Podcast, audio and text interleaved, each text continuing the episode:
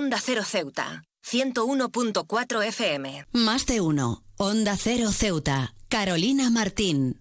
Hoy, en el Día Mundial de la Tolerancia Cero a la Mutilación Genital Femenina, nos encontramos frente a la imperativa tarea de reflexionar sobre una práctica que, a pesar de ser una violación flagrante de los derechos humanos, persiste en diversas partes del mundo. La mutilación genital femenina, o MGF, es una práctica arcaica que ha dejado cicatrices físicas y emocionales en millones de mujeres y niñas, y es nuestra responsabilidad colectiva unirnos para erradicar esta forma de violencia de género. Esta práctica es una violación de los derechos fundamentales de las mujeres y niñas, atentando contra su integridad física y psicológica. Esta práctica, basada en normas culturales y sociales obsoletas, perpetúa desigualdades de género y mantiene a las mujeres en un estado de vulnerabilidad. En pleno siglo XXI es inaceptable que las niñas sigan siendo sometidas a este acto cruel en nombre de la tradición o la preservación de normas culturales. Es imperativo que la comunidad internacional se una con determinación para erradicar esta práctica. La tolerancia cero no solo implica condenarla, sino también implementar medidas concretas y eficaces para prevenirla y proteger a las mujeres y niñas en riesgo. La educación es fundamental. Debemos trabajar arduamente para concienciar a las comunidades sobre los riesgos y consecuencias de la MGF, promoviendo valores de igualdad y respeto. Los gobiernos tienen un papel crucial en este esfuerzo, implementando leyes y políticas que penalicen la mutilación genital femenina y proporcionen recursos para la asistencia médica y psicológica a las víctimas. Además, es esencial fomentar la colaboración entre las autoridades, las organizaciones no gubernamentales y la sociedad civil para abordar este problema desde diversos ángulos.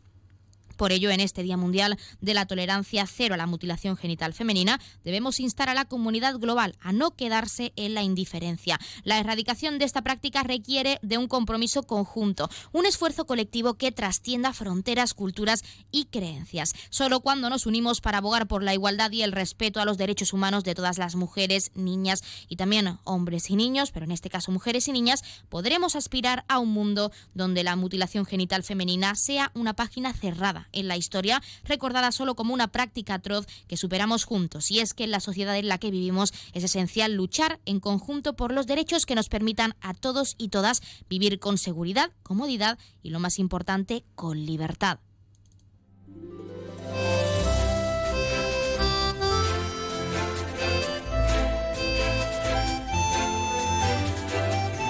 Buenas tardes. Arrancamos el programa de este martes 6 de febrero y lo hacemos hablando de la importancia de erradicar la mutilación genital femenina en todo el mundo. Nosotros arrancamos ya con una nueva edición de nuestro Más de Uno Ceuta. Vamos a desconectar como cada día por un rato con un programa que viene cargado de temas interesantes.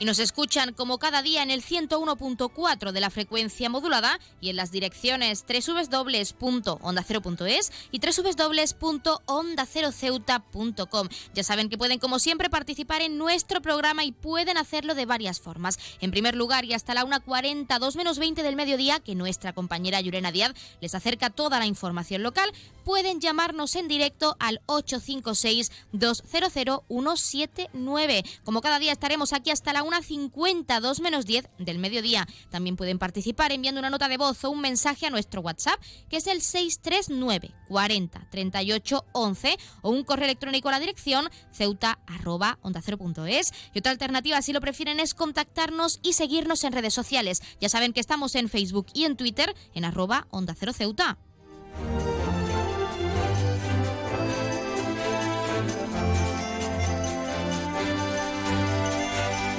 Pueden contarnos si creen que por suerte y con el paso del tiempo esta aberrante práctica ha ido desapareciendo o si por otro lado opinan que se debería seguir luchando por un mundo libre y seguro para todos y todas en este caso. Ya saben que también pueden participar para felicitar a un ser querido que cumpla años, dedicarle una canción o incluso pedirnos su tema favorito para que suene durante unos minutos en nuestro espacio, porque como siempre les decimos, queremos escucharles con nuevas canciones, géneros musicales, experiencias, recetas, anécdotas, anécdotas, así que ya saben que pueden llamarnos y hacernos partícipes de su vida diaria. Anímense, cojan el teléfono que queremos escucharles.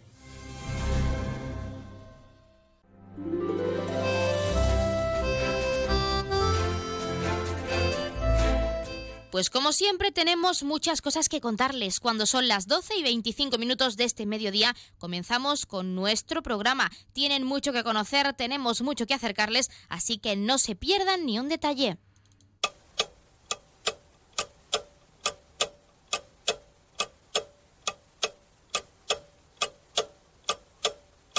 Y arrancamos, como siempre, conociendo la última hora. El Centro de Buceo Burbujas organiza un taller de algas y submarinismo con la escuela. Estas actividades de buceo destinadas a jóvenes de más de 8 años, de 8 años perdón, se llevarán a cabo el próximo 15 y 16 de febrero. Apunten las fechas.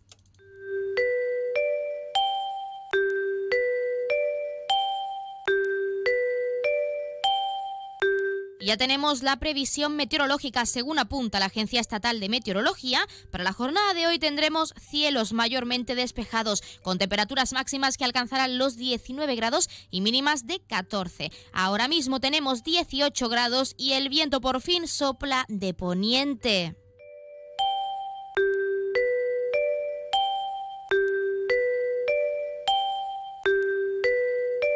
Como siempre, también queremos acercarles la noticia curiosa del día. Las bodas no han dejado de crecer en los últimos años. Tras la pandemia por COVID, muchas han sido las parejas que han decidido dar el salto y eso ha hecho que la lista de espera y los precios para el día soñado aumenten de forma considerable. En muchas ocasiones, estos enlaces suponen un varapalo para aquellas personas que no están en una buena situación económica y que se ven obligados a hacer un esfuerzo casi imposible por no faltar a la cita de sus amigos o familiares. Pero lo que le ha pasado a la usuaria de X, antes conocida como Twitter, arroba Niconene, con una amiga que le ha dicho que se va a casar, se ha llevado el aplauso de muchas personas en la red social. Hoy me ha llamado una amiga para decirme que se casa y que esté tranquila porque no me va a invitar a su boda, no quiere hacerme esa putada, ha relatado. La usuaria ha confesado que esto sí que es una demostración de amistad verdadera y que nos hemos emocionado las dos. Esta conversación se ha hecho viral y es que muchos usuarios en dicha plataforma recalcan que es un bonito gesto, sobre todo cuando no estás interesado en acudir a este tipo de eventos o no puedes hacerlo. Me estresan demasiado las fiestas de boda con más de 10 personas y todos sus rituales. Además, que se exigen regalos de X valor. El que una amiga pueda entender la enorme incomodidad que te provoca todo eso por la razón que sea, la respete y te siga queriendo es un tesoro. Ese es uno de los muchos comentarios en apoyo a lo que consideran una amistad verdadera. ¿Ustedes también agradecerían un gesto así o prefieren acudir a estos multitudinarios eventos? Ya saben que pueden contárnoslo y de hecho incluso alguna anécdota curiosa que les haya ocurrido en alguna boda. Queremos que nos hagan partícipes de eso.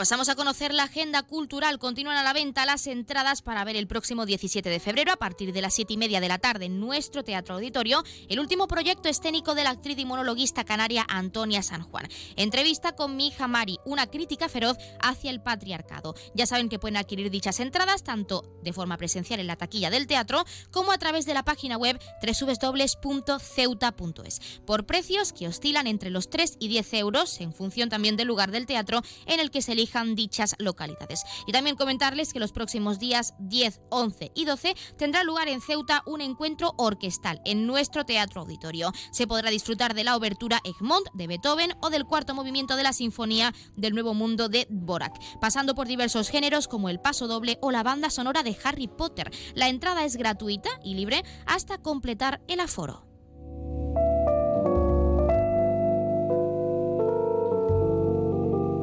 Como siempre también contarles qué ocurrió un día como hoy. En 1933, en la aldea de Oymacón, en Siberia, se registra el récord de temperatura más bajo en una población hasta la fecha, alcanzando los menos 67,7 grados centígrados. Las temperaturas más frías alcanzadas en el planeta corresponden a zonas de la Antártida. En 1952, Isabel II sube al trono en Inglaterra al morir su padre Jorge VI. En 1958, en el aeropuerto de Múnich, se estrella el avión en el que viaja el equipo de fútbol de Manchester United Football Club. Por desgracia, fallecieron 23 de los 44 ocupantes, entre ellos 8 futbolistas y 3 miembros del staff del club. Y en 2003, en el Hospital de la Paz, en Madrid, un equipo médico consigue trasplantar un aparato digestivo completo, estómago, duodeno, intestino delgado, páncreas e hígado, además de un riñón a un adolescente de 16 años que padecía pseudoobstrucción idiopática crónica.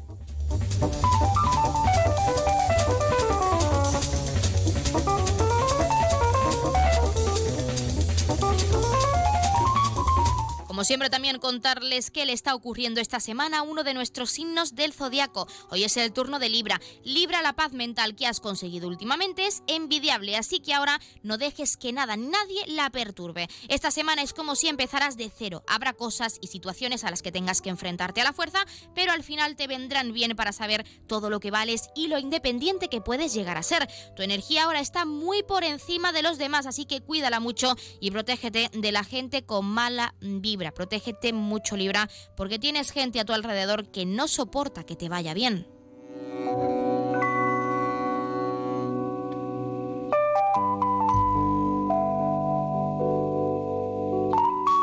y la Casa de la Juventud ha puesto en marcha nuevos cursos y talleres para animar a los jóvenes ceutíes a formarse y disfrutar de su tiempo libre. Nos lo contaba Paco Escobar, gestor de juventud de la entidad, al que por supuesto vamos a escuchar. No se lo pierdan. Bueno, son 15 acciones formativas de las cuales parte de ellas, en tanto por un por ciento bastante elevado, están dedicadas a lo que es la empleabilidad y por otra parte tienen otras actividades otros cursos formativos que van dirigidos pues a lo que es el fomento de la cultura y del tiempo libre en los jóvenes en este sentido pues tenemos cursos como puede ser de estado de hostelería de administrativo de auxiliar de comercio nivel 1 que conlleva un certificado de profesionalidad. Y después en otro apartado pues tenemos también el curso de, de taller de cocina dirigido a jóvenes. Y por otro lado también tenemos actividades como puede ser taller de pintura y dibujo de guitarra donde damos iniciación a la guitarra pues ya lo han escuchado y cuando son las 12 y 32 minutos de este mediodía vamos a entrar de lleno ahora sí en nuestros contenidos y entrevistas. No se pierdan ni un detalle que como siempre tienen mucho que conocer, así que arrancamos ya con nuestro Más de Uno Ceuta. Más de Uno, Onda Cero Ceuta, Carolina Martín. Atención a todos los cazadores de ofertas. Este mes en Gavitec, la nave de las lámparas disfruta de descuentos de hasta el 50% en una amplia selección de productos. Desde lámparas decorativas hasta ventiladores de nueva generación y material eléctrico en general. Imagina renovar tu hogar con una iluminación sostenible, eficiente y de nueva generación. Te facilitamos la instalación, todo a un precio que te sorprenderá. Gavitec, la nave de las lámparas, inauguramos una línea de bobinas de cables eléctricos con todas las secciones comerciales y tipos de cable disponibles para el profesional del sector y empresas especializadas. Te esperamos en la esplanada Muelle de Poniente, nave 104, la nave de las lámparas, donde te ofrecemos nuestra tarjeta de descuento permanente. Ven y descubre cómo hacer que tu hogar brille y se refresque con nuestras ofertas exclusivas.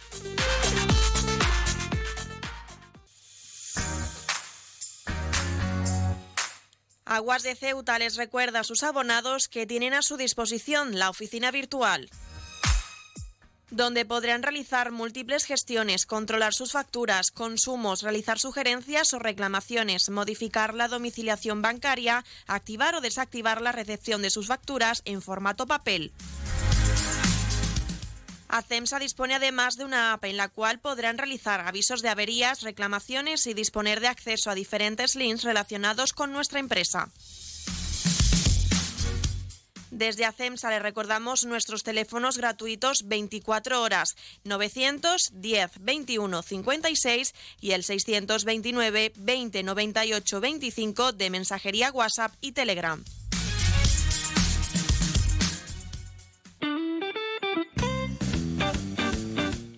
Mueco Ceuta, como siempre ofreciendo a nuestros clientes un buen servicio y buenos productos.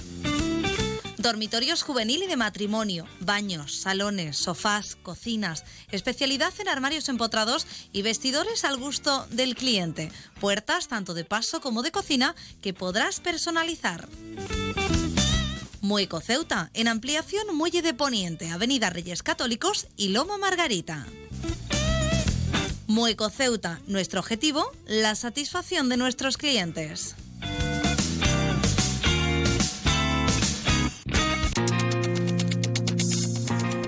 Clínica Septen, Centro de Reconocimiento de Conductores. Promoción especial, reconocimiento médico para obtención por primera vez de permisos de conducción, antes 25 euros y ahora 15 euros foto incluida. Estamos por las mañanas y por las tardes. Horario de lunes a jueves de 14 a 21 horas y martes, miércoles y viernes de 8 a 15 horas. Teléfono 856 20 14 46. Marina Española 9. Clínica Septen, siempre tú. Onda Cero Ceuta, 101.4 FM.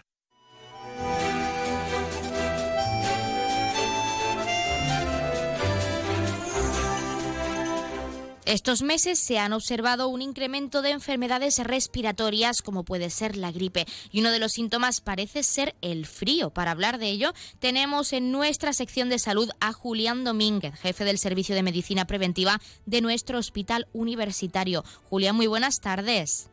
Hola, buenas tardes. Bueno, nos gustaría entrar en contexto y saber cómo nos afecta exactamente el frío o cómo debilita a nuestro sistema inmunitario.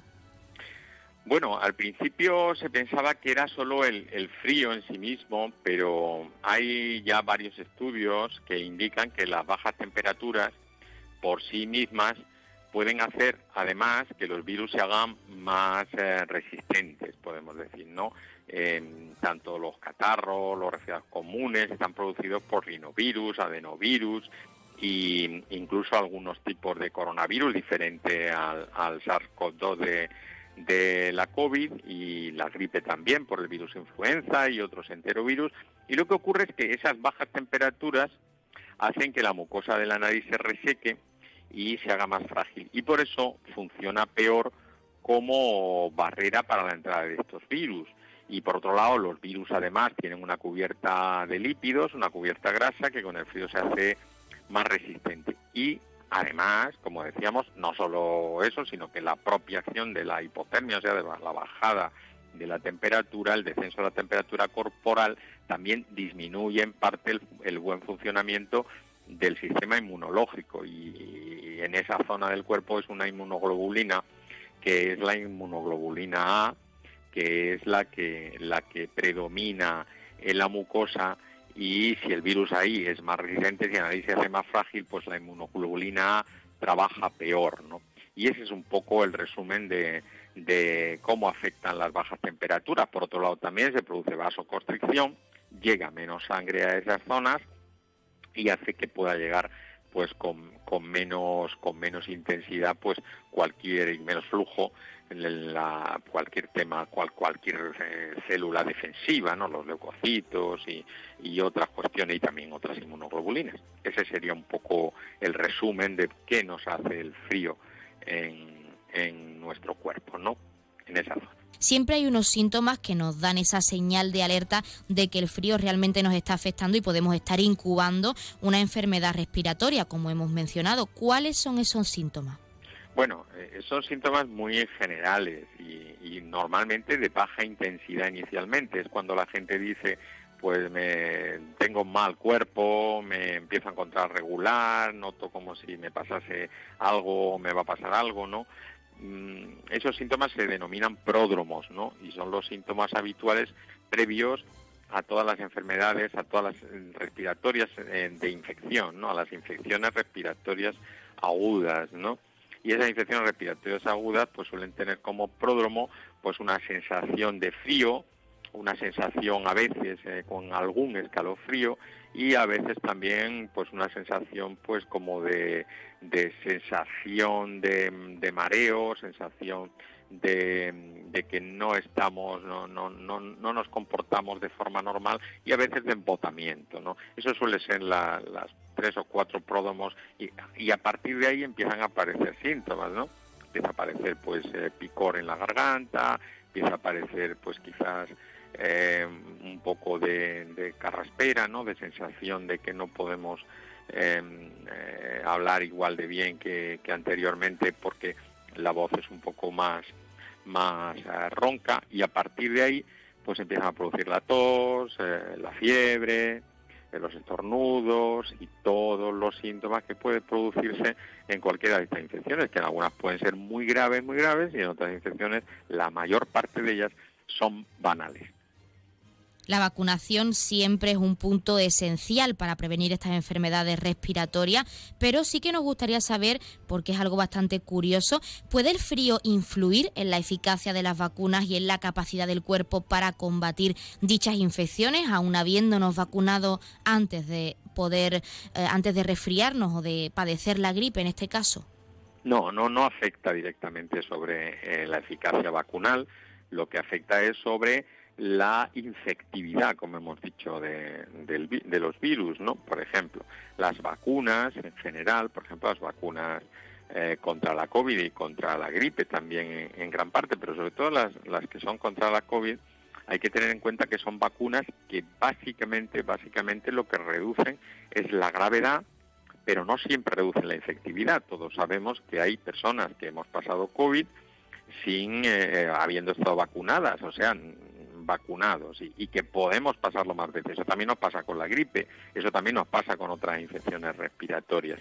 ¿Qué quiero decir con esto? Que lo que afecta el virus es a la incorpora al virus, perdón, a, a las vacunas es la dificultad de incorporación a nuestro a nuestro organismo, o sea, que nos infecte.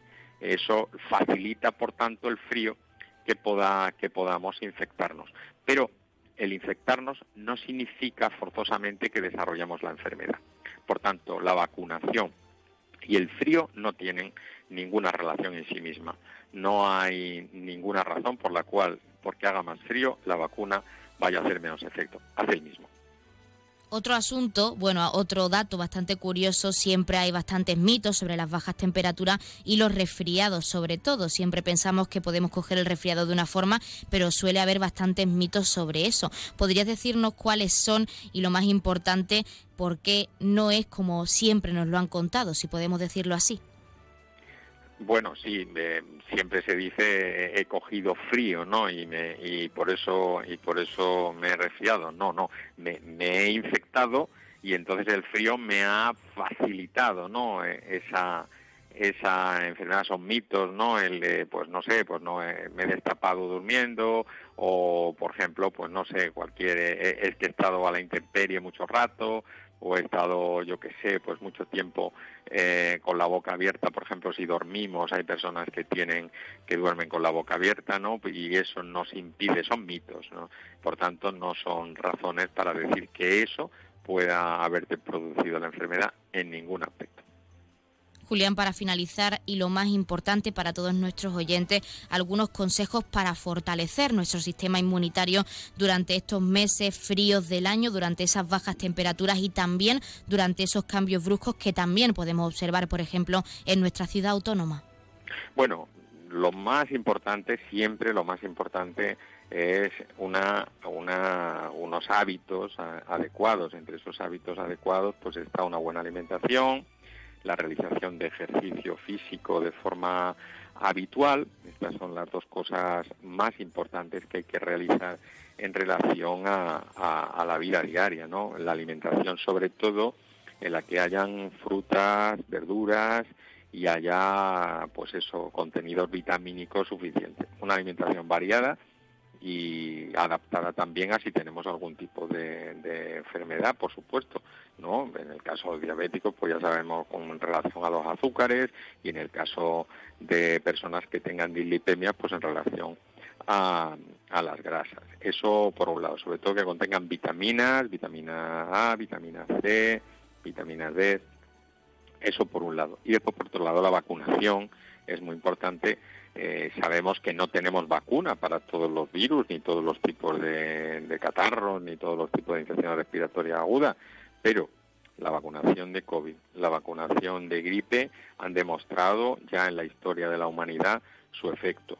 Y eh, la inmunización en los recién nacidos con Irsevimab para evitar el virus respiratorio sincitial son las, las tres cosas que nos pueden ayudar ahora, que realmente nos sirven para disminuir eh, el número de, infectados de infecciones respiratorias agudas que, por cierto, en un adulto pueden ser de entre 3 a 7 al año con una media de 4 o 5, eh, o sea que, que todos las vamos a sufrir de una manera o de otra, incluso a veces las sufrimos subclínicamente en algunas personas o en algunos años, que decimos no hemos pasado nada, no, sí, seguro que lo has pasado, pero lo has, lo has defendido muy bien con tu inmunidad si, si estás sano, ¿no? Y eres inmunocompetente pues nos quedamos con esas recomendaciones finales y como siempre, Julián Domínguez, agradecemos la participación en nuestra sección de salud y en nuestro programa para hablarnos de cómo el frío puede debilitar nuestro sistema inmunitario y lo más importante, cómo podemos evitarlo para evitar padecer gripe, resfriado o cualquier otra enfermedad respiratoria. Muchísimas gracias. Gracias a vosotros y un saludo a los oyentes de Onda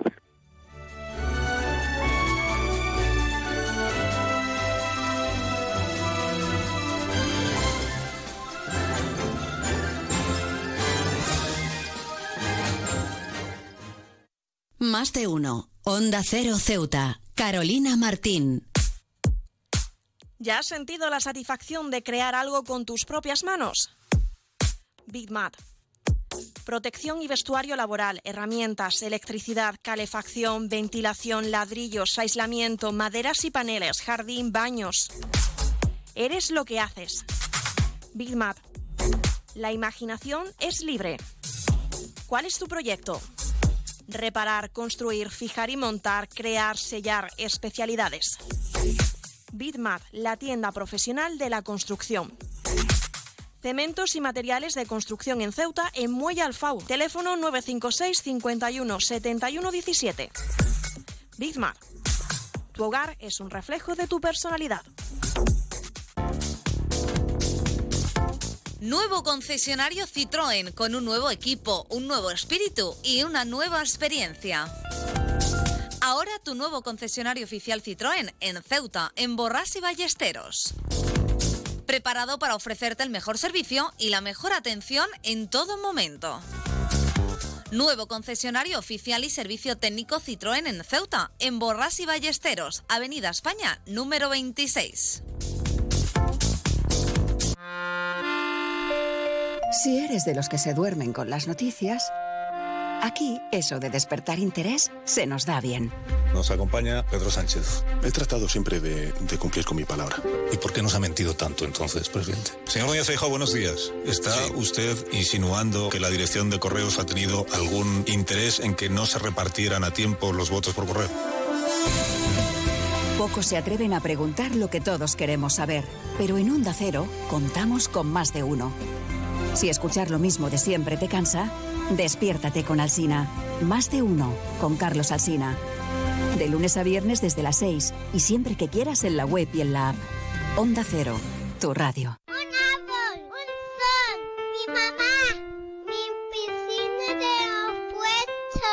Ahora los impuestos son cosa de niños. Servicios Tributarios de Ceuta se lo pone muy fácil. A partir de ahora podrá pagar sus impuestos a través de la página web tributosceuta.org. Solo necesitará una tarjeta de crédito y la carta de pago que recibió por correo y con un solo clic se ahorrará tiempo, colas y desplazamientos. Recuerde tributosceuta.org. Servicios Tributarios de Ceuta, Ciudad de Ceuta. Nuevo horario de caja de 8 de la mañana a 2 de la tarde. Onda Cero Ceuta. 101.4 FM.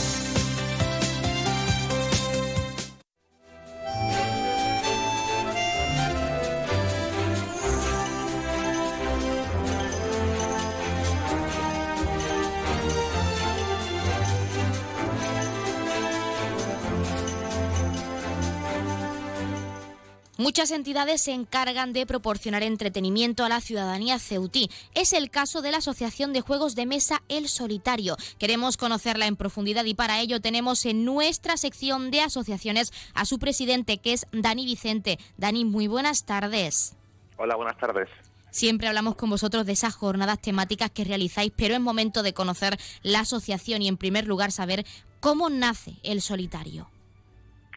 Bueno, pues hace 10 años eh, empezó el boom de los juegos de mesa a nivel nacional e internacional y en Ceuta no había una asociación como tal que ofreciera ese tipo de, servicio, ¿no? De ofrecer entretenimiento de juegos de mesa. Antes estaba la asociación lúdico-cultural Alter Ego, que se centraba sobre todo en los juegos de rol, pero dejaron de funcionar por diferentes motivos y temas familiares sobre todo, pues la gente crece, empieza a tener hijos, otras obligaciones y claro, pues ya la cosa se complica.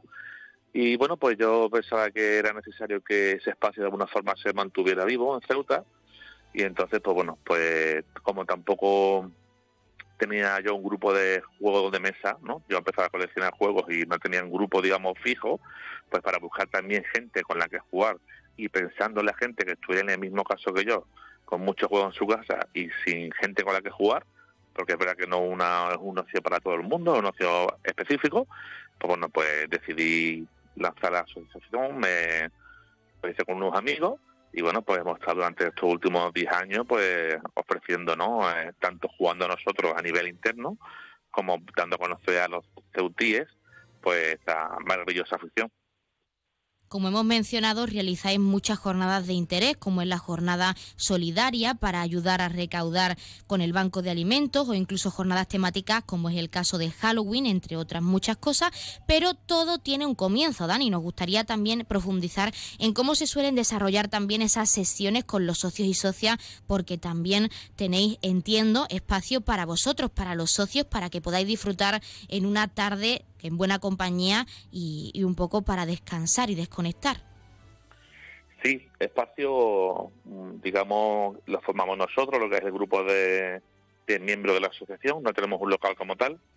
Hemos pedido, bueno, a la ciudad, pues en varias ocasiones eh, que nos ayuden en ese sentido, porque como tú dices, pues nosotros creemos que ofrecemos un servicio a la comunidad, pero es cierto, bueno, que hay muchas asociaciones, etcétera, que están en la misma situación que nosotros y que no encuentran ese apoyo por parte de la ciudad, porque obviamente yo también entiendo que no hay locales para todo el mundo, ¿no?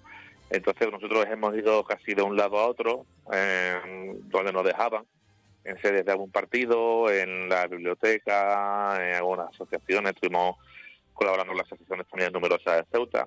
Ahora nos estamos reuniendo en la Academia de British Academy, que es la, la que ahora nos está haciendo un sitio, y lo que hacemos a nivel interno, pues básicamente tenemos un grupo de WhatsApp y convocamos, ¿no? Para, eh, jornada, un evento, una quedada, como decimos, ¿no? Pero para los fines de semana, sobre todo los sábados por la mañana.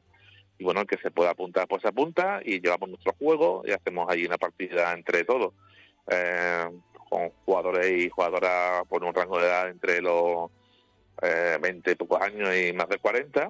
Lo bueno de los juegos de mesa, ¿no? Que es un que todo entre diferentes edades puede, puede disfrutarlo de una forma conjunta y básicamente lo que hacemos es eso, ¿no? Somos alrededor de una veintena de socios aproximadamente, una cifra que va fluctuando y bueno, pues tenemos nuestro grupito por lo menos y hacemos lo que nos gusta, que como tú dices, ¿no? Desconectar un poco lo, de la, de la vida diaria, de las obligaciones y de todo lo que tenemos que hacer, pues con ese ratito, ¿no? Esas tres horas aproximadamente, somos quedado por la mañana, entre las diez y las una, una y media, y echamos nuestras partiditas.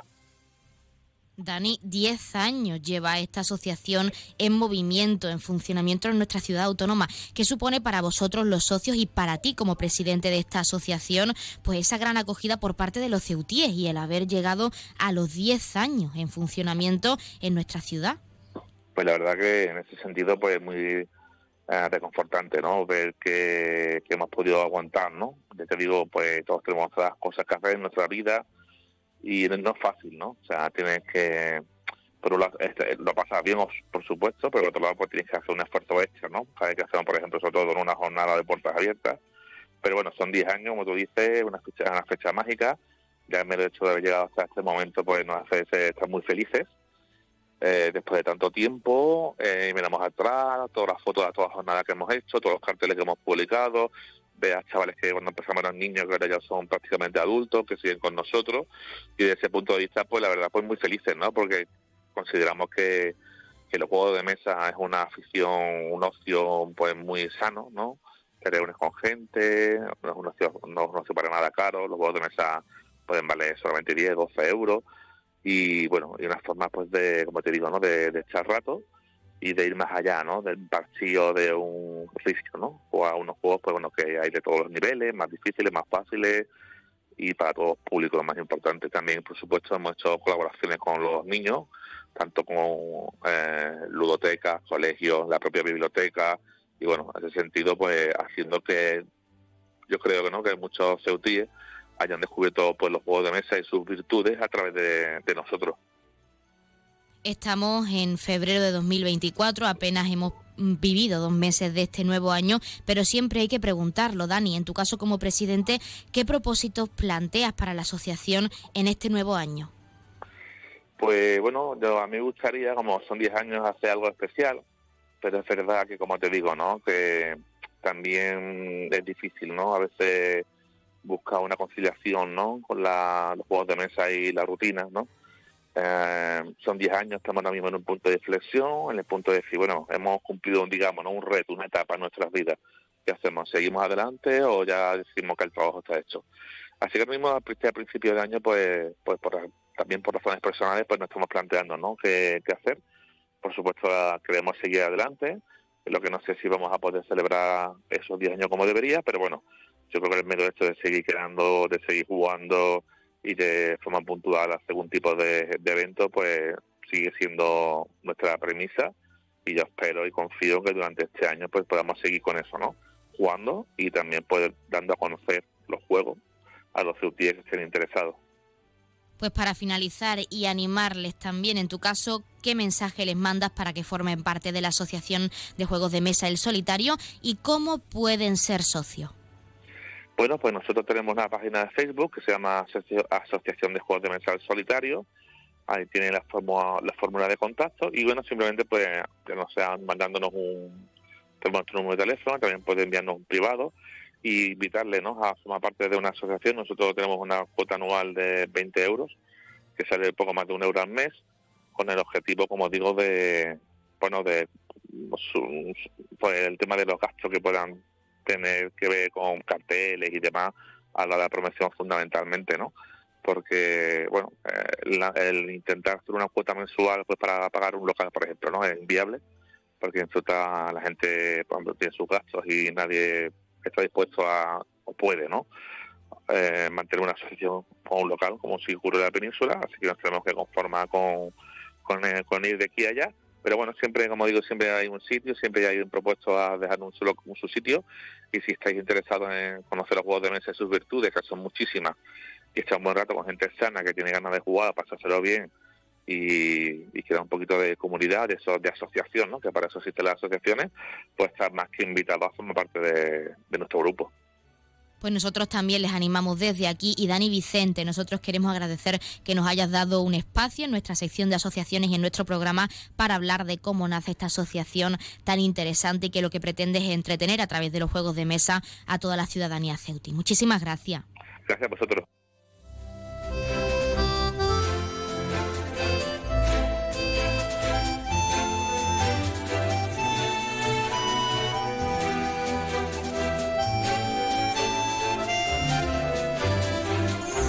Pues nosotros, como siempre, nos estamos acercando a la una del mediodía. Son las 12 y 58 minutos. Y como ya saben, a esta hora, a la una en punto, les dejamos en primer lugar con nuestros compañeros de Madrid, que les acercarán tanto las noticias de última hora a nivel nacional de lo que ocurre en nuestro país, como las noticias de interés a nivel internacional de lo que ocurre en el mundo, y con el objetivo de que siempre nos mantengamos informados, de que siempre conozcamos la actualidad y lo que ocurre más cerca de nosotros. También, como es costumbre, les dejaremos con nuestros compañeros de Lucía y con toda la información a nivel regional. Regresamos, como siempre, con la segunda parte de nuestro Más de Uno Ceuta, con más contenidos y entrevistas, a partir de la 1 y 10, una 12 minutos, y lo haremos en primer lugar de la mano de nuestra compañera Llorena Díaz con ese avance informativo. Pero antes de irnos, recordarles que se avecinan los premios capitales europeos de la inclusión y diversidad 2024 de la Comisión Europea. Ya saben que están abiertos a todas las administraciones locales de la Unión Europea que están trabajando para fomentar la diversidad y la inclusión respecto a género, etnia aborigen, religión o creencias, discapacidad, edad o colectivo LGTBIQ, entre otros. En este caso consiste en dos categorías: administraciones locales o regionales con menos de 50.000 habitantes y con más de 50.000 habitantes. Recordarles que se concederá además un premio especial a las iniciativas enfocadas a promover ciudades seguras y libres de violencia para las mujeres. El plazo continúa disponible abierto hasta el próximo 15 de este mes de febrero de 2024, así que anímense y participen en estos premios tan especiales y que tienen un fin tan solidario que es fomentar la diversidad y la inclusión. Les dejamos con nuestros compañeros, regresamos enseguida, no se vayan.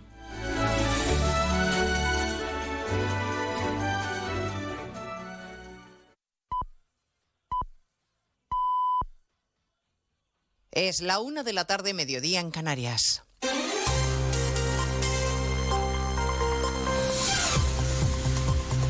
Noticias en Onda Cero. Buenas tardes, repasamos a esta hora algunos de los asuntos de los que hablaremos con detalle a partir de las 2 en Noticias Mediodía y empezamos con una última hora. Nos vamos hasta Barcelona porque acaban de evacuar dos edificios en Badalona por el derrumbe de otro edificio de cinco plantas en el que podría haber, incluso personas atrapadas. Onda Cero Barcelona, Monsevals. Los bombes de la Generalitat han evacuado dos edificios en el número 9 de la calle Canigo de Badalona tras el derrumbe del forjado de un edificio de cinco plantas en el que se desconocen las personas atrapadas. Los edificios evacuados preventivamente, uno de los cuales ha sufrido una grieta, se tratan del número 7 y 11 y los contiguos al edificio que han visto colapsado su forgado, según han informado fuentes de los bomberos.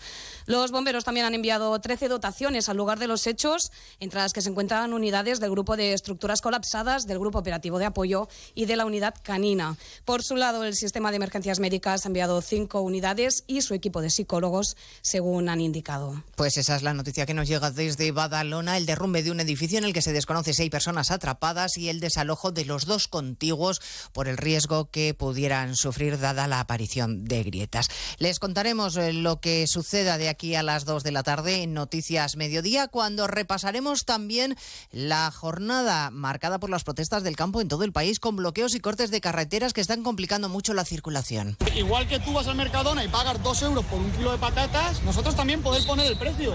A nosotros vienen y nos dicen, toma, 10 céntimos un kilo. Y a esos precios no se puede trabajar, estamos trabajando a pérdida. Luego, las mismas condiciones que se exigen aquí en España, fitosanitarias, que se exigen a los productos que vienen de Marruecos y de Egipto. Y luego ahí están tratando con productos que aquí los tenemos prohibidos y están arruinando la agricultura de aquí desde primera hora. El tráfico se resiente, así que vamos a hacer repaso rápido de dónde están los problemas ahora mismo. Dirección General de Tráfico, Patricia Arriaga, buenas tardes. ¿Qué tal? Buenas tardes. Pues jornada muy complicada por las movilizaciones agrícolas a esta hora de la red viaria principal. Lo que son autovías y autopistas permanecen cortadas varias carreteras. En Tarragona, en la AP2, a la altura de Montblanc. También en Segovia, en la 1, en Cerezo de Arriba. Ávila, en la AP6, en Adanero. Y en Castilla de la Mancha, en varios puntos. En Ciudad Real, en la A4 y A43 en Manzanares, en Toledo en varios tramos de la A5, A42 en Illescas y la autovía de los Viñedos, la CM42, también en Guadalajara, en la A2 a su paso por Torrija. Y en Andalucía lo más complicado está en la A4 en varios tramos, tanto en Sevilla, Carmona y las Cabezas de San Juan, Jaén en la Carolina y en Cádiz en Jerez de la Frontera, también en varios tramos de la A92 en Granada y Sevilla. Y en Extremadura continúa cortada en Badajoz la A66 a la altura de Almendralejo y en Murcia la A30 en Baños y Mendigo en sentido Cartagena. Bueno, visto el panorama de las protestas en toda Europa, la presidenta de la Comisión von der Leyen ha decidido rectificar, retira la ley de pesticidas que obligaba a utilizar un 50% menos de estos productos. Esa era una de las reivindicaciones del sector al que ahora von der Leyen pide escuchar. Los agricultores trabajan duro día a día para producir la comida de calidad que comemos. Por eso merece nuestro aprecio, gracias y respeto.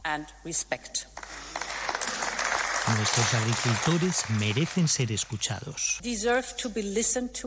Otro de los problemas que también abordaremos a las 2 de la tarde para el campo es la sequía. Hoy la ministra Teresa Rivera ha, abierto la puerta a enviar agua en barcos, no solo a Cataluña, también a Andalucía, si hiciera falta. Estamos a la espera de que finalice el Consejo de Ministros y de a conocer la valoración del Gobierno sobre la propuesta del presidente ahora que quiere modificar la ley de enjuiciamiento criminal, cuando ya saben que hace solo unos meses le reprochaba al Partido Popular los intentos por acortar los plazos alegando que favorecía la impunidad. Un asunto del que se habla esta mañana en el Congreso. Cámara Baja, José Ramón Arias. El PP critica que cuando Sánchez modifica una ley no es para el qué, sino el para quién. Hacen, según el portavoz popular Miguel Tellado, contorsionismo legal. Además, el Partido Popular ha denunciado la parcialidad de la mesa del Congreso que hoy ha decidido por mayoría devolver la proposición de ley de amnistía a la Comisión de Justicia. Sánchez puede hacer todo lo que hace porque cuenta con el aval de una administración socialista en esta casa capitaneado por Francina Armengol y la colaboración evidente de un amigo del señor Fernando Galindo. Los populares también denuncian que el Congreso, la mesa del Congreso, haya decidido que el letrado mayor no acuda a la reunión con la Comisión de Venecia que viene a España a estudiar la ley de amnistía. Y por supuesto les contaremos a partir de las dos las novedades de la reunión que mantienen los fiscales de lo penal del Supremo en una junta tensa en la que están decidiendo si consideran o no que hay que investigar por terrorismo a Puigdemont, como inicialmente propuso en un borrador el fiscal Álvaro Redondo de Vallamazares. En un ambiente de división y también malestar por la polémica previa originada por el cambio de criterio del ponente Álvaro Redondo, que elaboró un primer escrito a favor de pedir al Supremo que investiga a Puigdemont por terrorismo y luego informó en contra, 15 fiscales de lo penal del Supremo deliberan sobre el informe. Fuentes del órgano confirman a Onda Cero que hay muchas posibilidades de que la mayoría de la Junta tumbe este dictamen, obligando a su reelaboración para que se posicione la Fiscalía a favor de que el Supremo asuma la causa de Tsunami Democratic. Pues de todo ello hablamos en 55 minutos cuando resumamos la actualidad de esta mañana de martes 6 de febrero. Elena Gijón, a las 2, Noticias Mediodía. Cada tarde, Julia te invita al diálogo sereno, a debatir con argumentos, a reír, descubrir y aprender. Y eso es lo que la radio debe intentar cada tarde. Celebrar la vida, divertir, entretener, dar que pensar, acompañar y tocar un poco las narices. Eso también. Julia Otero, cada tarde a las 3, Julia en la Onda. Y cuando quieras, en la web y en la app de Onda Cero. Te mereces esta radio. Onda Cero, tu radio.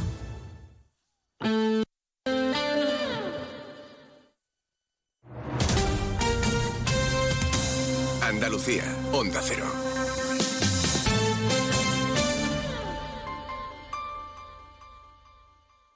El miércoles 7 de febrero, en la Casa Colón de Huelva, de 2 y media a 3 de la tarde, Andalucía es verde, en directo desde el primer Congreso Nacional del Hidrógeno Verde.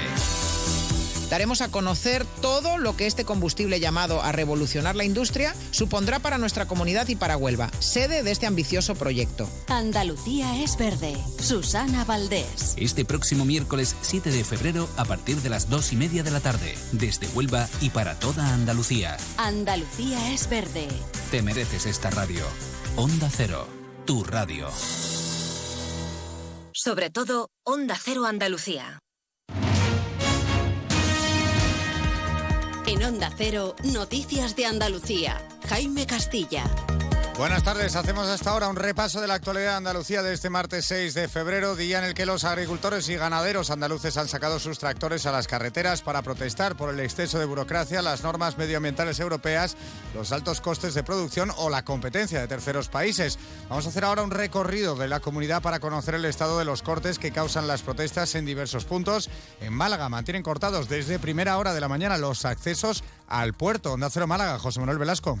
En Málaga, desde esta madrugada, unos 200 agricultores están concentrados ante los accesos al puerto de Málaga, bloqueando así las instalaciones portuarias. Por este motivo, la policía local se ha visto obligada a cortar desde primera hora el tráfico en el eje litoral con el consiguiente caos circulatorio. En Granada, los cortes tienen lugar en el acceso a la capital por el tramo de Armilla y también en la carretera A92 a la altura de Huetor-Tájar, Onda Cero Granada. Nada de gracia. Sí, justo estamos en la rotonda de Armilla que da acceso a Granada ciudad, uno de los puntos donde se ha concentrado parte de esta tractorada independiente. Aquí hay aparcados cerca de una veintena de tractores que interrumpen la entrada a la capital granadina. Un centenar de agricultores paran el tráfico en la misma autovía llevando a cabo microcortes. Esta es la forma de actuar pacíficamente. Paralizan el tráfico durante 10-15 minutos y luego este se vuelve a activar. En Cádiz los manifestantes han cortado de forma intermitente la carretera AP4 que une con Sevilla en los dos sentidos en diferentes puntos. Onda Cero Cádiz, Jaime Álvarez. Sí, y a esta hora están retenidos eh, la tractorada que venía desde Conil en la Cádiz 33 a la entrada de Cádiz, provocando un monumental atasco. La policía local está en este punto y en Jerez, como decías, está cortada ahora entre la A4 y la Nacional 349 que está afectando la entrada al aeropuerto de Jerez. Menos incidencias en Córdoba, donde sin embargo una larga fila de tractores ha entrado ya en la ciudad, donde Cero Córdoba, María Luisa Hurtado. La cabeza de la tractorada se encuentra a estas horas en el recinto del Arenal, donde esperan al resto de manifestantes para leer un manifiesto con los motivos de su movilización. Entre el sur y el norte de la provincia han invadido las carreteras cordobesas unos 1.500 agricultores y ganaderos con sus respectivos tractores que han provocado retenciones y cortes en algunos puntos de la Nacional Cuarta o la A4. Hasta Huelva también han llegado un centenar de vehículos que tampoco dejan por ahora ninguna incidencia reseñable. Onda Cero Huelva, Rafael López sin incidencias más allá de las retenciones que está provocando en el tráfico y están llegando prácticamente a la ciudad de Huelva tras partir desde Campo de Tejada en Escacena y haber pasado por diferentes localidades como La Palma del Condado, Niebla o San Juan del Puerto, donde han ido incorporándose poco a poco más agricultores. En unos momentos está previsto que lleguen a la Plaza del Punto, donde le recibirá un representante de la Diputación Provincial de Huelva. Seguimos ahora con el repaso de la actualidad del resto de provincias y lo hacemos por Almería. En Almería, agricultores de la zona norte de municipios como Chiribel, María o Vélez Rubio se encuentran ahora mismo parados, bloqueados en Cuyar cuando iban camino de Baza. Eso sí, en el caso de la provincia de Almería nos han producido especiales retenciones en incidencias en la red viaria. En Ceuta, la entrada de menores inmigrantes por mar no cesa. La ciudad autónoma tutela un total de 185 jóvenes y de ellos se espera que 53 sean trasladados a otras comunidades autónomas para descongestionar los recursos habilitados. En Jaén la situación más complicada se ha producido en la A4 en la Carolina con el corte en ambos sentidos de la marcha. En la A32 en la comarca de la Sierra de Segura, la A401 en Huelma y la Nacional 432 en Alcalá Real. También se han producido cortes intermitentes de tráfico en la A316 a la altura de la capital. Y en Sevilla el futbolista del Betis, William Carballo, ha negado ante el juez la agresión sexual de la que ha sido acusado por una joven. Dice que mantuvieron relaciones pero consentidas dos veces, una en Sevilla y otra en Ibiza. Más noticias de Andalucía a las 2 menos 10 aquí en Onda Cero. Onda Cero. Noticias de Andalucía.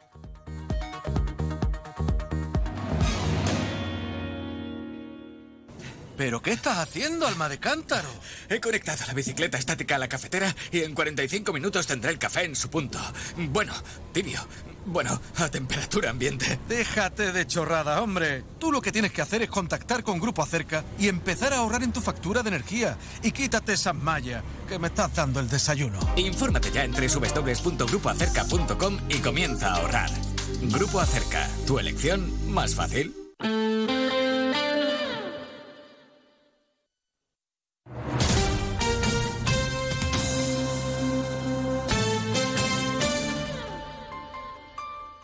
Onda Cero Ceuta, 101.4 FM. Más de uno. Onda Cero Ceuta. Carolina Martín.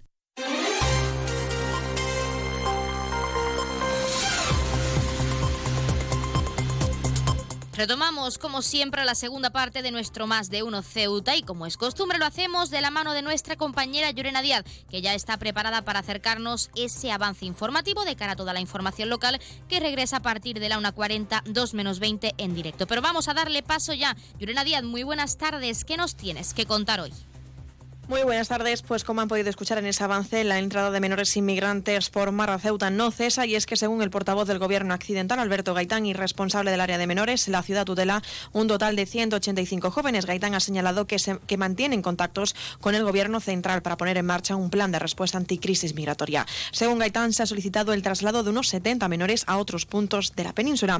En otro orden de asuntos, en esta jornada de hoy, el nuevo director provincial del Ministerio de Educación y Formación Profesional en Ceuta, Miguel Señor, ha presentado hoy los objetivos marcados en esta nueva etapa, así como las líneas de actuación prevista para los próximos meses. Señor quiere conocer las principales demandas de los centros educativos, mantener y ampliar la oferta formativa, acabar con la brecha digital, son algunas de esas inquietudes. Sobre el impago de las nóminas de los docentes de los centros concertados, señor asegura que el Ministerio de Educación ya ha realizado la transferencia pertinente a los trabajadores para acabar con este problema y es que en este martes se han concentrado los delegados de todos los centros educativos concertados en la ciudad delante de la Dirección Provincial del Ministerio de Educación y Formación Profesional ha tenido lugar a partir de las doce y media del mediodía por ese impago de las nóminas de enero que finalmente han recibido esos trabajadores para valorar la situación y que no se vuelva a repetir. Y en, y en sucesos contarles que las autoridades aduaneras y de seguridad nacional que operan en el paso fronterizo del Tarajal han detenido a una mujer española de 62 años con más de 80 kilos de hachís escondidos en varias botellas de gas. La intervención se ha llevado a cabo en la noche de en el lado marroquí durante la noche donde los agentes impidieron este golpe tras la inspección de un vehículo con matrícula española. Recuerden que esto tan solo ha sido un avance informativo y que las noticias de Ceuta regresarán, como saben, a partir de las 2 menos 20 del mediodía. No se lo pierdan.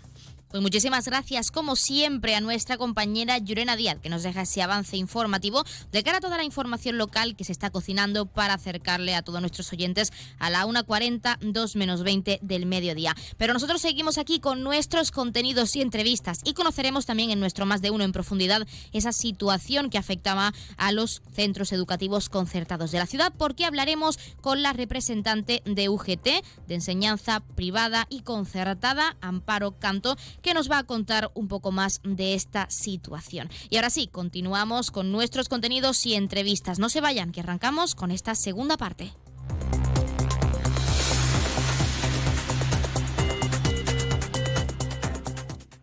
Más de uno. Onda Cero Ceuta. Carolina Martín.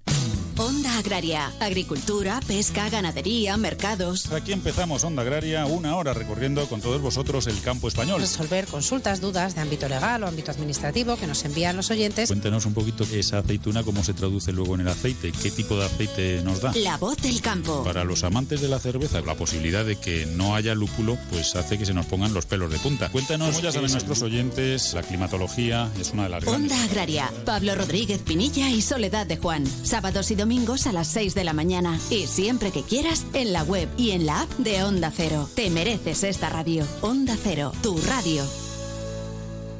298, 299, 300 ovejas. Cuando consigues dormir, la noche pasa en un abrir y cerrar de ojos. Y cuando no, también. Porque si no puedes dormir, Gema Ruiz tiene el programa de radio que te reconcilia con la noche. Con actualidad, cine, curiosidades, música, juegos y la colaboración de los oyentes. ¡Baja esa voz! ¡Que no son horas! No son horas. De lunes a miércoles a la una y media de la madrugada, los jueves a las 3 y siempre que quieras en la web y en la app. 301, 302, 303. Onda Cero, tu radio. La música mansa a las fieras. en concreto, esta. Porque el Colegio Invisible es el programa favorito del monstruo bajo tu cama, del de dentro del armario y del que se esconde tras las cortinas. Ahora podéis compartir algo más que tu cuarto. Comparte buenas historias, misterios, enigmas y fenómenos extraños que no te dejarán dormir. Pasa la noche de los jueves en vela con Lorenzo Fernández Bueno y Laura Falcó. A la una y media de la madrugada y siempre que quieras en la web y en la app. Onda Cero, tu radio. Onda Cero Ceuta. 101.4 FM.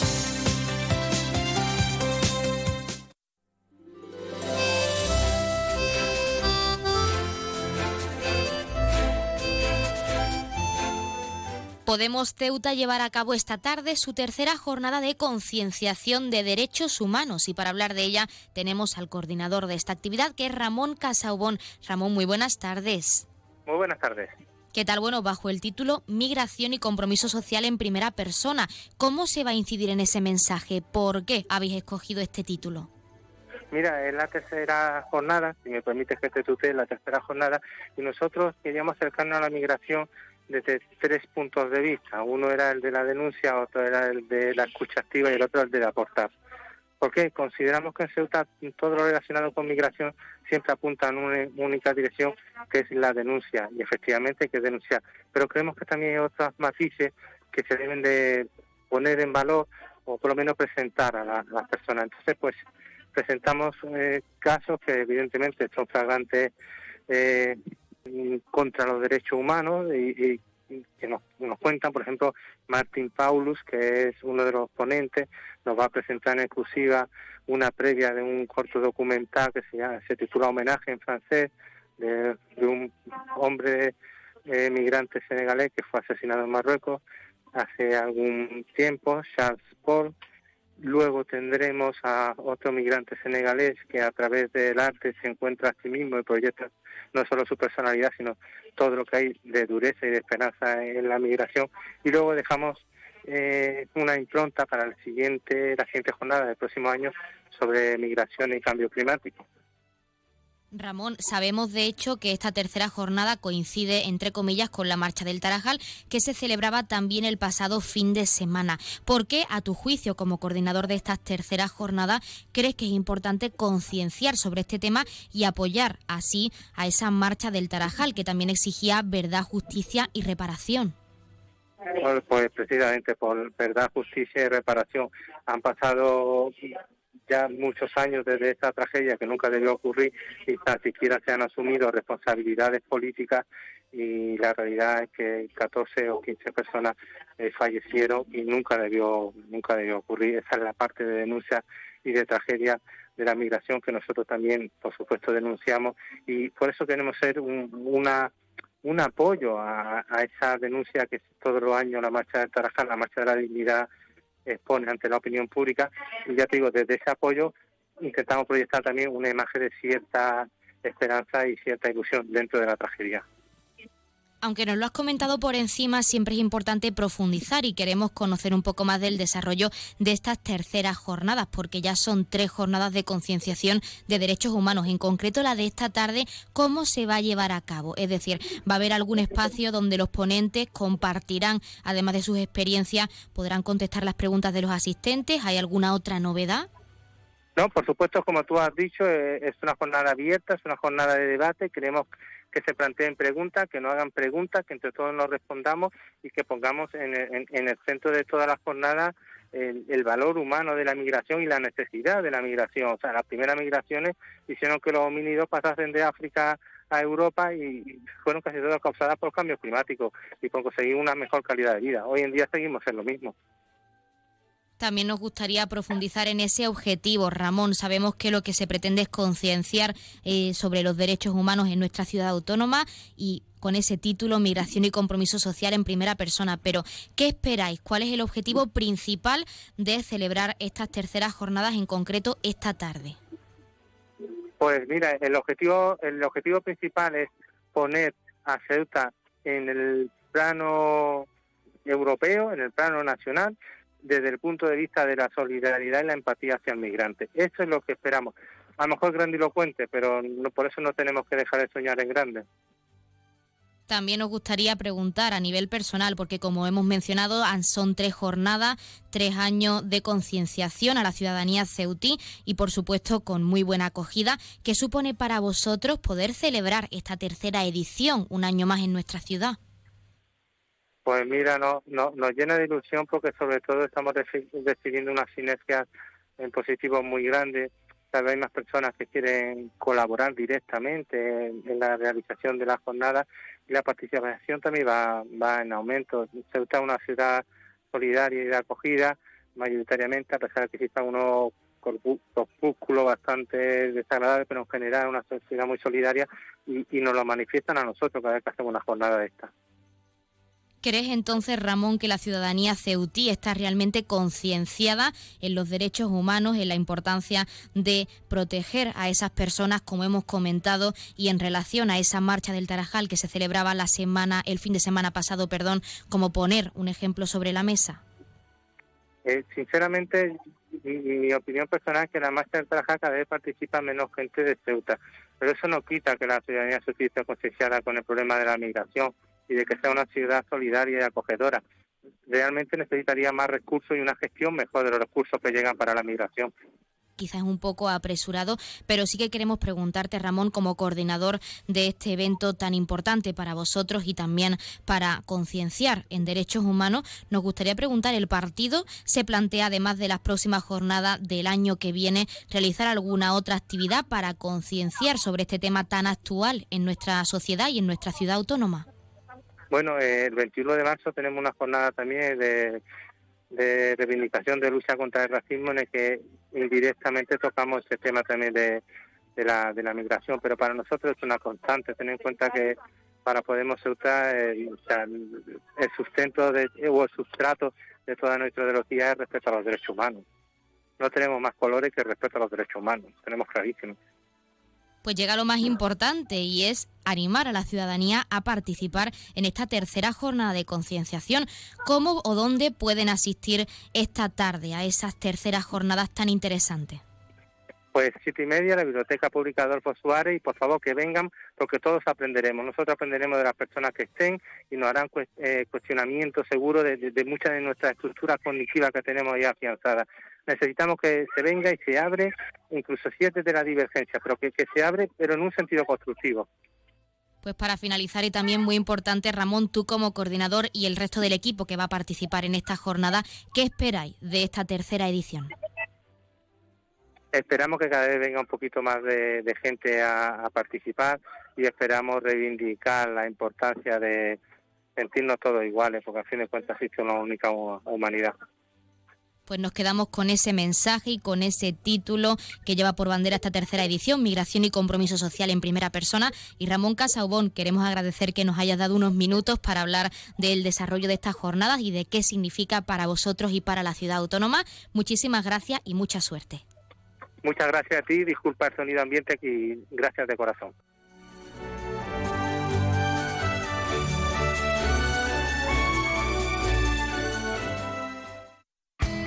En CESIF, la Central Sindical Independiente y de Funcionarios, todo lo que hacemos es gracias a ti. Porque con tu confianza y apoyo, tú lo haces posible. CESIF es otra clase de sindicato. Independiente y profesional, transparente y cercano. Sindicato más representativo en las administraciones públicas de España y en muchas empresas privadas. Sea cual sea tu profesión, en la función pública o en la empresa privada, CESIF es tu sindicato. Vota CESIF. Defiende tu trabajo. Pues como siempre han escuchado las palabras del sindicato CESIF, de uno de nuestros colaboradores, y como siempre ya tenemos al otro lado de la línea esa Asamblea Territorial de Cruz Roja con ese sorteo en directo. Así que no perdamos tiempo y vamos a darles paso ya. Asamblea Territorial de Cruz Roja, muy buenas tardes. Buenas tardes. A continuación les ofrecemos el sorteo correspondiente al día de hoy, 6 de febrero.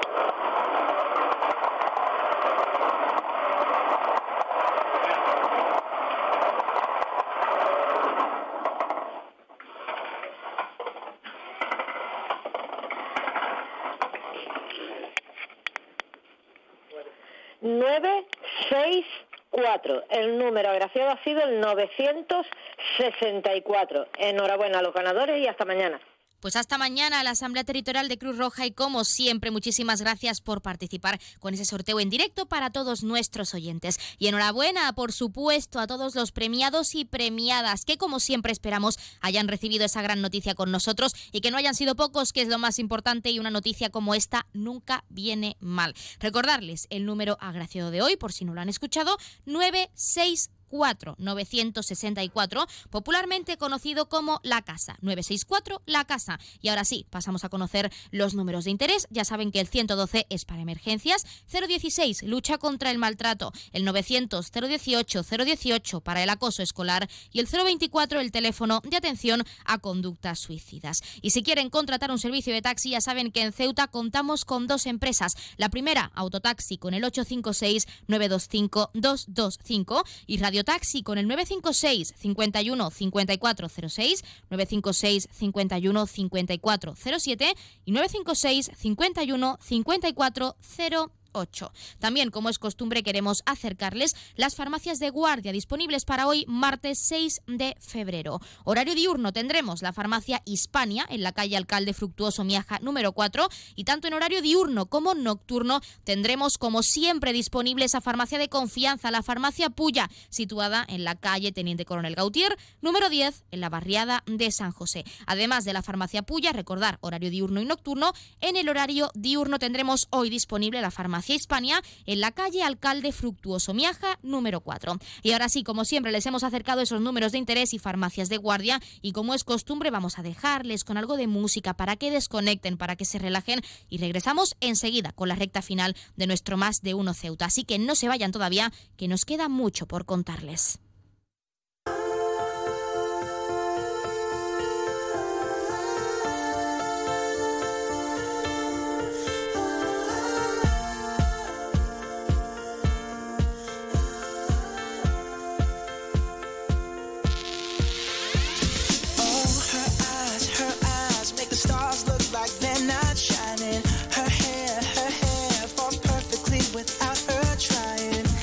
so beautiful, and I tell her every day.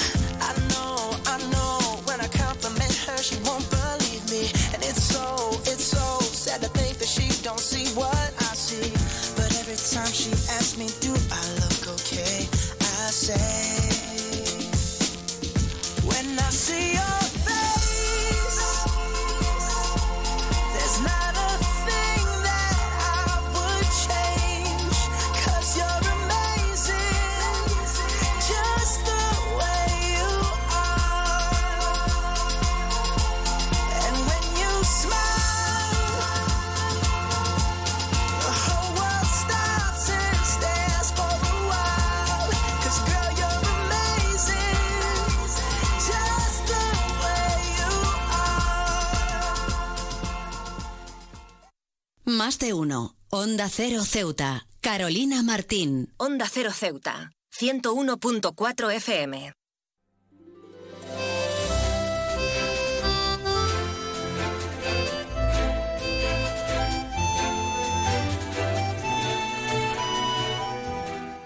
Los delegados de todos los centros educativos concertados de nuestra ciudad se han concentrado hoy ante el impago de sus nóminas. Para hablar de la situación tenemos con nosotros a la responsable de UGT Enseñanza Privada y Concertada, que es Amparo Canto. Amparo, muy buenas tardes.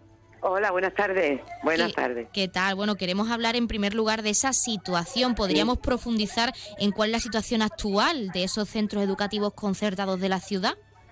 Sí, claro. Bueno, eh, esto empezaron a saltar las alarmas cuando el pasado día 31 de enero todavía ningún trabajador de la concertada había cobrado. Eh, desde el sindicato, mm, el sindicato se puso en contacto con la dirección provincial a ver a qué se debía ese retraso y la explicación que se nos dio es que mm, la, lo que sobra de al cerrar el ejercicio del, del año terminó 2023 se devuelve al Tesoro Público. Tenía que entrar la partida de 2024, pero esa partida no había llegado. Eh, legalmente la Administración tiene hasta el día 5 de cada mes para pagar a los trabajadores de la concertada. Pero mm, se ha ido dilatando y es verdad que ayer, a última hora de, de la mañana, eh, ya se empezaron a cobrar los trabajadores y trabajadoras que cobran por la entidad bancaria donde el Ministerio de Educación tiene el dinero. El resto pues ha empezado a cobrar hoy.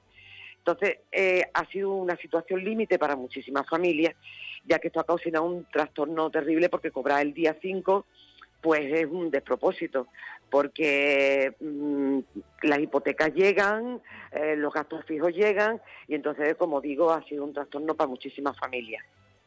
Claro, porque sí que también nos gustaría saber qué ha supuesto para los afectados que aún por suerte han empezado a cobrar hoy sus nóminas, que también es algo a destacar, pero aún así qué ha supuesto toda esta situación para ellos o cómo se han sentido ante ese impago que al final les ha perjudicado en su economía diaria. Claro que sí, están, son muchas las familias porque somos aproximadamente unos 300 trabajadores y todos en mayor o menor medida, todo el mundo eh, está afectado porque, como digo, pues ha ocasionado a muchísimos compañeros y compañeras pues el- ocasionarle un descubierto en su cuenta bancaria, por ejemplo, porque mm, si es verdad que todo alguna vez ha habido algún retraso en los pagos, pero como esta vez nunca. La verdad que esta vez ha sido ya en fecha límite, límite. Eh, entonces, mm, si ayer, porque bueno, entró como dije antes a última hora, si esto no hubiera sido así, pues desde luego hubiéramos ido por vía judicial para reclamar. Pero tampoco, aunque ha, entrado, como digo, en el último momento, no se puede permitir que, que este despropósito de cobrar un día 5 y muchos compañeros día 6 del mes y más después del mes de enero. A pesar de haber cobrado esas nóminas a día de hoy, día 6 de febrero, sí que nos gustaría preguntarte, Amparo, si esto se vuelve a repetir o estaréis atentos para tomar otra medida de presión, si por ejemplo para el mes de febrero, para este mes en el que estamos, vuelve a ocurrir esta situación, que esperemos que no. Sí, sí, por supuesto. Si esta situación se vuelve a repetir, por eso hemos hecho la protesta precisamente, primero para manifestar nuestro malestar y después también para que esto no se vuelva a repetir, pero si esto se repitiese, desde luego que tomaríamos medidas más contundentes, eso por supuesto que sí, por supuesto, porque sin cobrar no se puede trabajar y no estamos dispuestos a trabajar sin cobrar. También tenemos que preguntar porque aún así habéis llevado a cabo esta concentración o para reivindicar o para poner de manifiesto vuestro malestar en cuanto a la dirección provincial se refiere, pero sí que nos gustaría también saber si tenéis prevista una posible reunión con el nuevo director para poder también poner sobre la mesa otras reivindicaciones por parte del sindicato. Ahora mismo, de momento, todavía no. Entendemos que el nuevo director provincial acaba de llegar y pues bueno, eh, la situación empezó a ponerse complicada justo el día en que este señor tomaba posesión y ahora mismo, de momento, todavía no. Pero vamos, que no descartamos desde UGT que si la situación sigue complicada, mm, pues en un futuro, claro que sí. Para nosotros, para, para UGT, lo primero son nuestros trabajadores y trabajadoras. También nos gustaría saber, porque estamos hablando de los centros educativos concertados, pero siempre hay que mirar también para los centros educativos públicos, porque igual en alguno de ellos se ha vivido, se está viviendo esta situación. Vosotros desde el sindicato UGT tenéis constancia de que algún centro educativo público, algún instituto o algún otro centro también está pasando por la situación que están pasando los centros educativos concertados de la ciudad. No, no. Eh, la enseñanza pública hasta donde nosotros sabemos, no, no ha tenido ningún problema de este tipo. No. ¿Qué esperáis vosotros desde UGT después de esta concentración, después de haber recibido, por suerte o por desgracia, porque por un lado es positivo, pero por otro ha llegado tarde, como tú misma nos has comentado, después de esta concentración, ¿qué esperáis vosotros? Sobre todo ya teniendo esa señal de alerta para posibles próximas situaciones que esperemos que no ocurra. Pues eh, lo primero que esperamos es que esta situación no se vuelva a repetir nunca más. Y hay que, a los trabajadores de la concertada se nos pague en tiempo y forma como tiene que ser. Porque mm, los trabajadores de la concertada también estamos un poquito cansados ya de que se nos tenga poco en cuenta. Eh, entonces, dado que mm, la, concertada de Ceuta y Melilla, bueno, igual que la educación en general, pero bueno, en este caso la concertada, Ceuta y Melilla, que Melilla está en la misma situación que nosotros. Somos los que dependemos directamente del Ministerio de Educación de Madrid, del Gobierno Central, que mm, nos tengan en cuenta porque somos trabajadores exactamente igual que los de la pública. Sí que ahora sí, para cerrar la entrevista, nos gustaría preguntarte también, Amparo, además de esta situación de esos impagos de las nóminas de los trabajadores de la concertada, ¿vais a poner para una futura posible reunión con el director otras reivindicaciones sobre la mesa? Sí, sí que hay, sí que hay bastante. Eso sí, yo también he tenido ocasión de hablar con todos los directores de los centros y sí que hay bastantes cosas mm, para reivindicar y para mejorar sobre todo para mejorar. Hay muchísimas cosas que hablar. Ya lo creo que hay, sí, sí. Y desde el sindicato seguiremos trabajando y luchando porque se consigan pues nosotros, Amparo Canto, estaremos muy pendientes de esas reivindicaciones que se pondrán sobre la mesa. También eh, estamos, por un lado, contentos de que se haya por fin pagado a las nóminas de esos trabajadores y trabajadoras. Queremos agradecerte también que nos hayas dado unos minutitos en el programa para, pues, por habernos hablado de esa concentración y de toda la situación que habéis vivido los trabajadores y desde el sindicato UGT. Muchísimas gracias y mucha suerte. Muchas gracias a vosotros, encantada.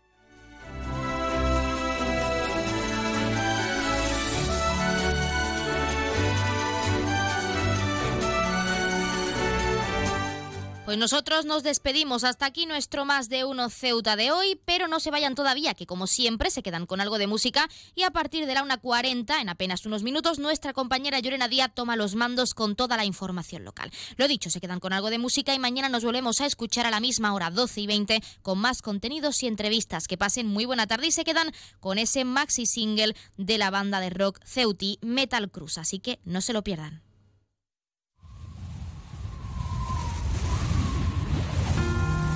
Some theories relate that the Earth and the Moon were both created at the same time.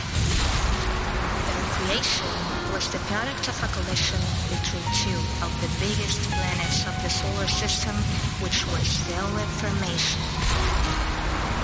In honor of the mythical Greek Titan, the planet that collided with the Earth received the name of the year.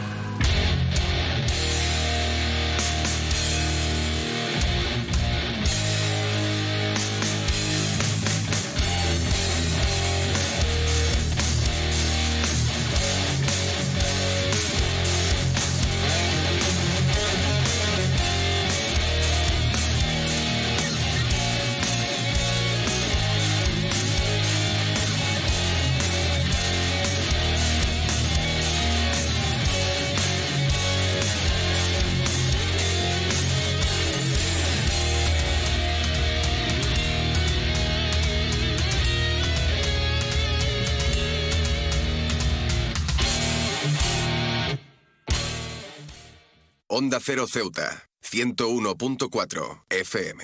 Noticias. Onda Cero Ceuta. Llurena Díaz. Muy buenas tardes, son las 2 menos 20 del mediodía de este martes 6 de febrero. Llega la hora de noticias de nuestra ciudad. Es la hora de noticias en Onda Cero.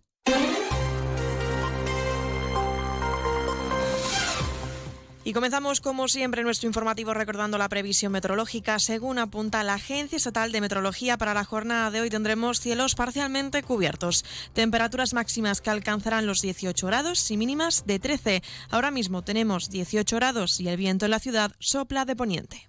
Servicios informativos en Onda Cero Ceuta. Pues entramos de lleno en nuestros contenidos. La entrada de menores inmigrantes por mar a Ceuta no cesa, según el portavoz del Gobierno accidental, Alberto Gaitán, y responsable del área de menores. La ciudad tutela un total de 185 jóvenes. Gaitán ha señalado que se mantienen contactos con el Gobierno central para poner en marcha un plan de respuesta anticrisis migratoria. Bueno, ahora mismo el número está en 185 menores. Han entrado en esto, por tanto, en estos últimos días en torno a unos 35 menores. La situación, pues evidentemente nos hemos puesto en, en contacto con el gobierno de la, de la nación. Hemos enviado ya la memoria correspondiente para poner en funcionamiento un nuevo plan de respuesta ante crisis migratoria. Se apruebe un plan de, un plan de contingencia ante crisis migratoria en este caso que, que estoy comentando. Según Gaitán, se ha solicitado el traslado de unos 70 menores a otros puntos de la península. Sí, el, gobierno ha solicitado, hemos solicitado del equipo eh, un número en torno a los 70 para que puedan ser derivados y, bueno, esto es un mecanismo también en el, que, en el que debemos contar con la solidaridad del resto de las comunidades autónomas, la hemos tenido en, en diferentes ocasiones, eh, la, la, última, como acabo de decir, con la, con la comunidad eh, autónoma de Andalucía y sobre esta cuestión, Vox Ceuta respalda la denuncia de Jucil relacionada con que la Guardia Civil no cuenta con un protocolo claro de actuación refiriéndose a la oleada de entrada de inmigrantes que se está produciendo en la ciudad. El líder de la formación, Juan Sergio Redondo, señala que son casi un centenar las personas, que la mitad de ellas menores, que han conseguido llegar a Ceuta en tan solo una semana. Estamos viviendo cifras insoportables de inmigración ilegal, tanto de adultos como de menores, en Ceuta y en toda España, como vemos todos los días en Canarias y recientemente en Granada. Por ello, se hace imprescindible que se produzca un aumento del número de agentes con mayores recursos. Y, por supuesto, que cuenten con un protocolo claro sobre su actuación. También poner los puntos sobre las IES cuando Marruecos no acepta las devoluciones como así está ocurriendo.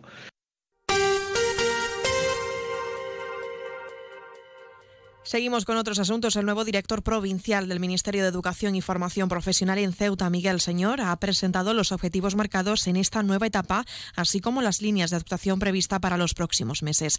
Señor quiere conocer las principales demandas de los centros educativos, mantener y ampliar la oferta formativa o acabar con la brecha digital son algunas de esas inquietudes. Se va a intentar, yo voy a trabajar por eh, seguir ampliando la oferta de formación profesional en la ciudad, adecuarla también a las necesidades del mercado laboral. Eh, recordemos que uno de los objetivos de la formación profesional es eh, mejorar la empleabilidad del alumnado. En este sentido es importante eh, ir adecuando, ir actualizando pues, toda la oferta formativa. también me preocupa, bueno, yo he sido en ejercicio, además de profesor de enseñanza secundaria, he sido coordinador TIC prácticamente desde mis inicios. Últimamente hemos pasado a ser denominados coordinadores de la competencia digital educativa. Y he vivido en situaciones de pandemia uno de los problemas que considero que hay en la ciudad respecto a la brecha digital relacionada con la conectividad. Este nuevo director provincial ha sido docente y conoce de primera mano las desventajas que presenta el sistema educativo en Ceuta. Al no tener la ciudad competencias directas, va a solicitar al Ministerio que la educación sea dotada de más recursos materiales y humanos. Desde luego hay pruebas objetivas, eh, como por ejemplo pruebas de evaluación que se han realizado recientemente en las que se constata que, los resultados educativos de Ceuta están, están lejos de la media nacional. En ese sentido, pues partiendo de la base que, digamos que estamos en una desventaja educativa respecto al resto, es de sentido común el, saber que tenemos que ser reforzados en ese sentido, con más recursos, con más votación, con lo que se considere, pero tenemos que compensar esa desventaja educativa. Y sobre el impago de las nóminas de los docentes de los centros concertados, señor asegura que el Ministerio de Educación ya ha realizado las transferencias pertinentes a los trabajadores para acabar con este problema. Eh, me han informado que ha sido un problema contable en Madrid y en, tema de fiscalización de cuentas, de, manera que se ha demorado pues, un poco la transferencia que recibimos del Tesoro Público, porque la Dirección Provincial eh, abona en la concertada por delegación. Quiere decir que lo que recibimos pues, se gestiona y se, y se transfiere, ¿no? se transmite cuando se recibe. Como le digo, es algo, entiendo que es algo puntual, que además pues quizá ha venido un poco agravado por el hecho de que el fin de semana ha pillado justo a inicios de mes y de haber sido el día 1 un lunes, seguramente el, miércoles, el día 3, habrían, habrían cobrado. En cualquier caso, se ha hecho en, entiendo que se ha hecho en tiempo y forma. Y cambiamos de asunto. El movimiento por la dignidad de la ciudadanía se ha reunido con el sector del taxi para conocer la problemática de los vehículos piratas. La líder del partido localista, Fatima Hamed, exige a la ciudad que refuerce la presencia de la policía local durante los fines de semana para controlar esta actividad fraudulenta. Esto además se produce en especial en distintos puntos de la ciudad, pero especialmente en la frontera del Tarajal o en el puerto y se aprovechan, al parecer, de la ausencia inexistente del grupo operativo de apoyo de la policía local durante los fines de semana. Es por ello que desde el movimiento vamos a exigir a la ciudad, a través de la policía local y su máximo representante, a que refuerce la presencia de los mismos durante los fines de semana y los días festivos para controlar esta actividad fraudulenta, al igual que pedimos a la delegación del Gobierno que vigile el cumplimiento de la Ley de Ordenanza de Transporte Terrestre. Onda Cero Ceuta, 101.4 FM. Más noticias en Onda Cero. Hablamos de sucesos y es que las autoridades aduaneras y de seguridad nacional que operan en el paso fronterizo del Tarajal han detenido a una mujer española de 62 años con más de, 86, de 80 kilos de hachís escondidos en varias botellas de gas. La intervención se llevó a cabo durante la noche y agentes del lado marroquí impidieron este golpe tras una inspección minuciosa del vehículo con matrícula española. Y cambiamos de asunto. Según el Consejo de Seguridad Nuclear en Ceuta, un 11% de la superficie en zona de alto riesgo es por la gestión de radón. Y es que en España ese porcentaje se sitúa en el 17%, casualmente el mismo de personas mayores de 16 que fuman a diario, según la encuesta de condiciones de vida del Instituto Nacional de Estadística. El tabaco y el radón son estos elementos principales la causa del cáncer de pulmón y que si se actúa a la vez para un fumador la posibilidad de enfermar aumentan en 25 veces más en comparación con una persona no fumadora. Recordarles también que este martes se han concentrado los delegados de todos los centros educativos concertados de la ciudad delante de la Dirección Provincial del Ministerio de Educación y Formación Profesional por ese impago de nóminas del mes de enero de esos trabajadores que ya han sido recibidas y que se han manifestado para poder valorar esta situación. Y un apunte más, recordarles que desde la Consejería de Educación, Cultura y Juventud se ha informado que aún quedan algunas entradas disponibles para acudir al concurso oficial de agrupaciones del Carnaval. Una cita que va a tener lugar este sábado, día 10, a las 20 horas en el Auditorio del Rebellín y cuyas localidades aún están disponibles, se encuentran en la zona de palco y pueden adquirirse presencialmente en la taquilla del Auditorio del Rebellí.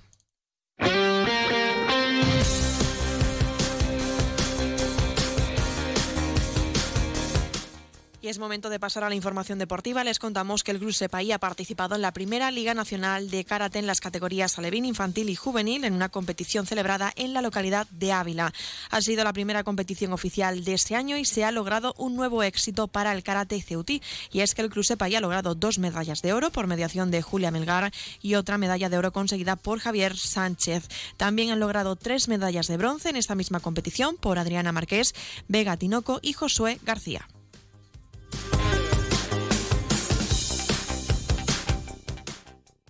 Noticias. Onda Cero Ceuta. Llurena Díaz.